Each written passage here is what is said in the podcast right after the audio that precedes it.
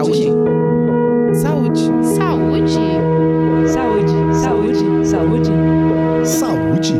Saúde Brasil.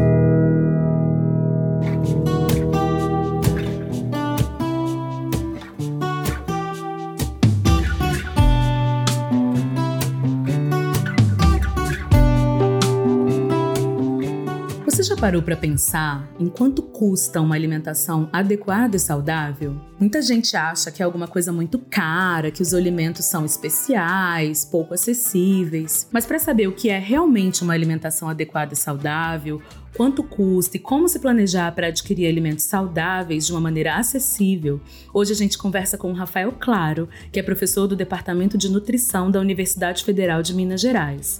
Seja bem-vindo ao podcast do Saúde Brasil, Rafael. Olá, Fábia. É um prazer estar aqui com vocês. É, eu agradeço a oportunidade. Rafael, para a gente entender melhor esse conceito, o que, que é de fato uma alimentação saudável e que alimentos compõem essa alimentação? Para a gente entender o que é uma, uma alimentação saudável, o documento mais importante que a gente vai ter é o Guia Alimentar para a População Brasileira do Ministério da Saúde que é o documento que o Ministério da Saúde usa para fazer essas recomendações acerca de alimentação saudável para toda a população do Brasil. E o guia, é, a versão brasileira do guia é bem simples, né? Então você não precisa ser nutricionista nem nada disso para entender. É, o guia traz uma série de recomendações aí para a gente que seguindo isso a gente está no caminho certo. A primeira delas é Faça de alimentos in natura e minimamente processados, ou seja, comida de verdade, a base da sua dieta, especialmente aqueles alimentos vegetais. Toma cuidado com os ingredientes culinários. É, sal, açúcar, óleo, esse a gente deve consumir com moderação. Depois, reduza os alimentos processados, ou seja, aqueles alimentos que se parecem com alimentos in natura, mas que sofreram lá algum processamento, como por exemplo carne seca, pão francês, queijos tradicionais.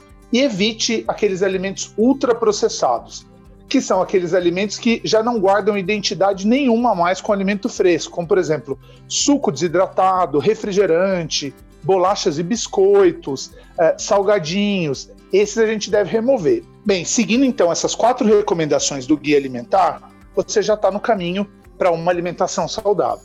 Rafael, quanto é que custa uma alimentação saudável para a família brasileira?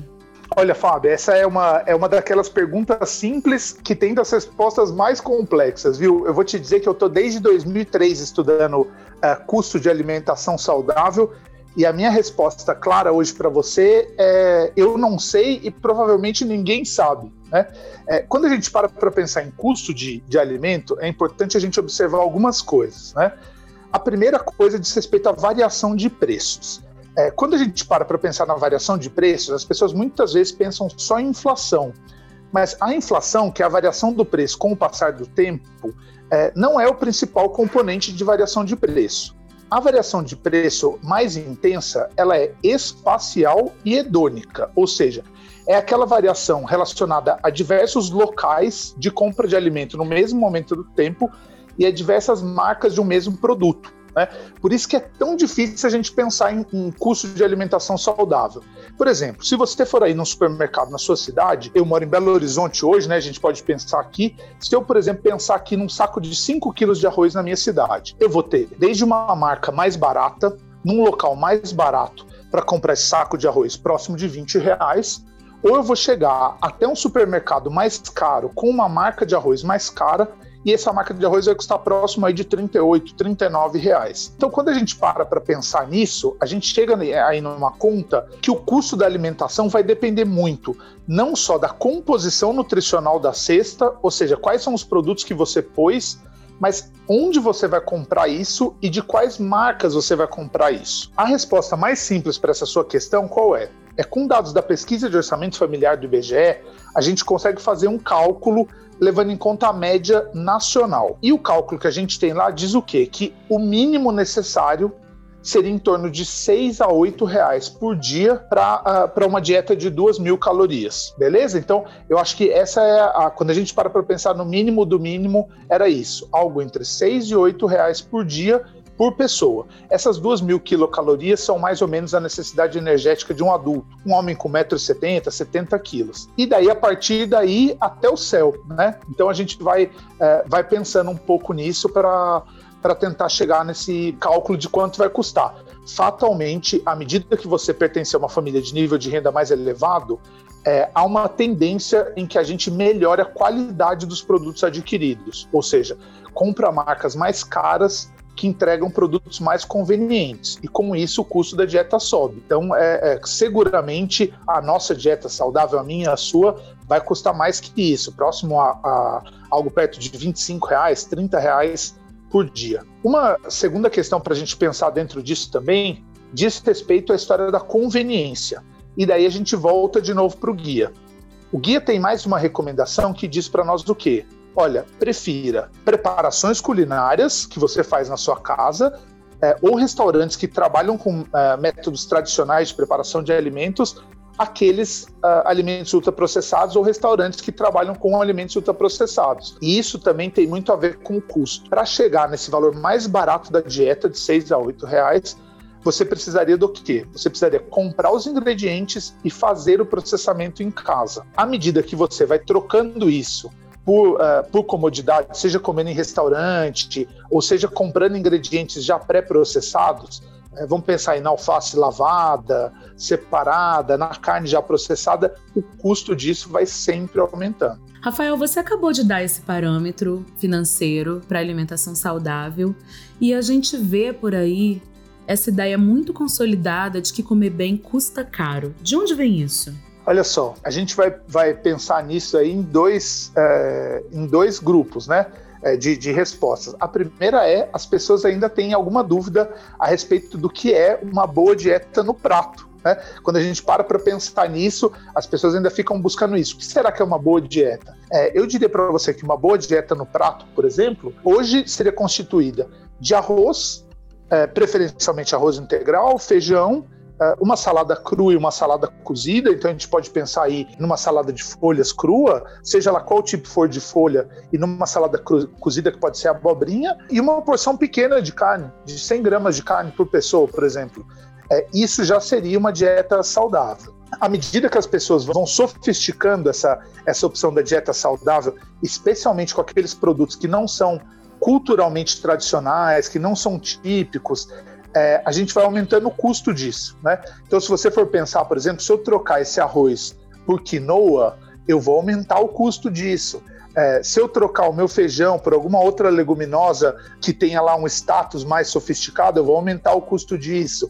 Se eu fizer questão de consumir uma dada salada crua, então, olha, o ano inteiro eu quero comer tomate, não importa se é safra ou se é entre safra do tomate, eu vou aumentar o custo disso.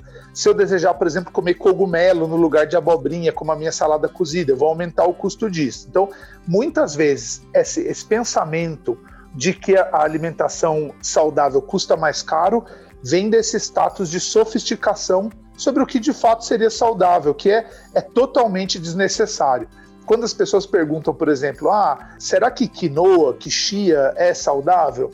A minha resposta para você é sim, mas é tão saudável quanto o arroz integral. Então, por que razão a gente deveria é, gastar três, quatro, sete vezes a mais para trazer isso para nossa alimentação cotidiana? Rafael, que dicas você pode dar para que as pessoas planejem as suas compras de forma a ter uma alimentação saudável e acessível?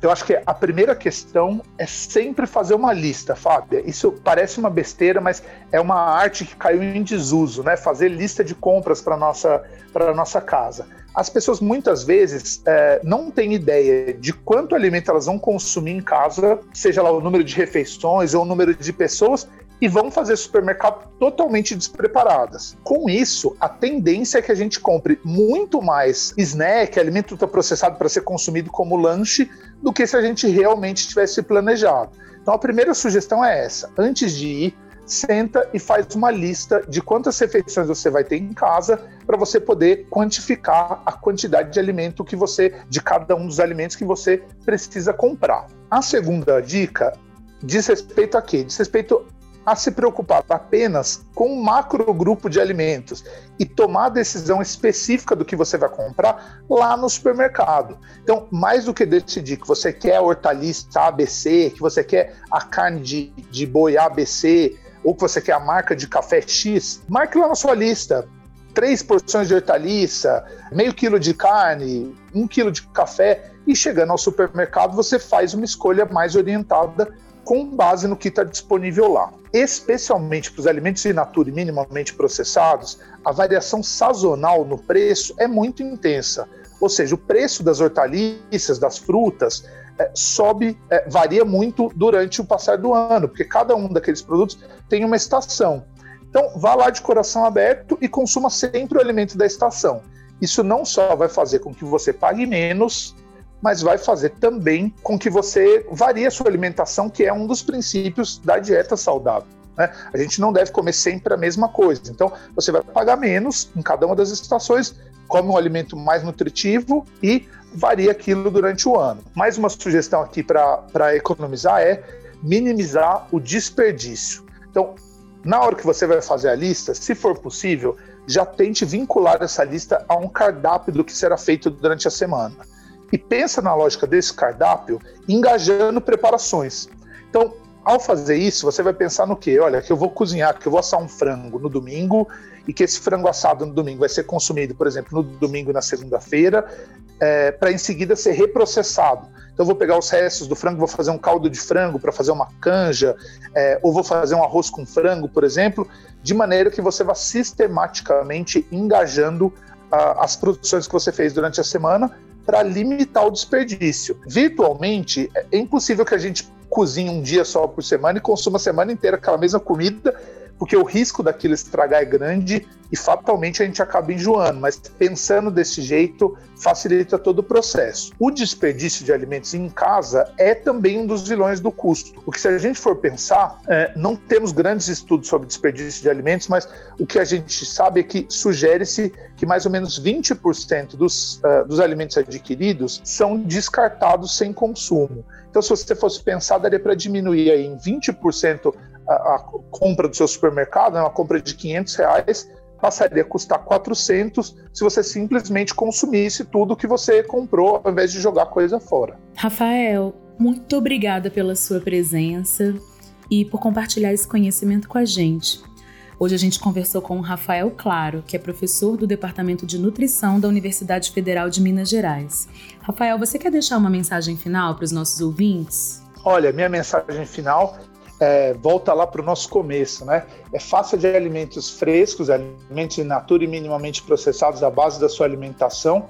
É, isso não só é um ato de saúde, mas é um ato também de desenvolvimento social, é um ato de respeito político, é, vai fazer bem, não apenas para quem consome, mas para toda a sociedade. Obrigado novamente pela oportunidade, Fábio, foi um prazer. E você que nos ouve, lembre-se, uma alimentação saudável pode ser super acessível. Na verdade, ela pode ser bem mais simples e barata do que você imagina. E uma super aliada da sua saúde. E para saber mais sobre como ter uma vida e uma alimentação mais saudável, acesse saudebrasil.saude.gov.br. A gente se encontra no próximo episódio do podcast Saúde Brasil.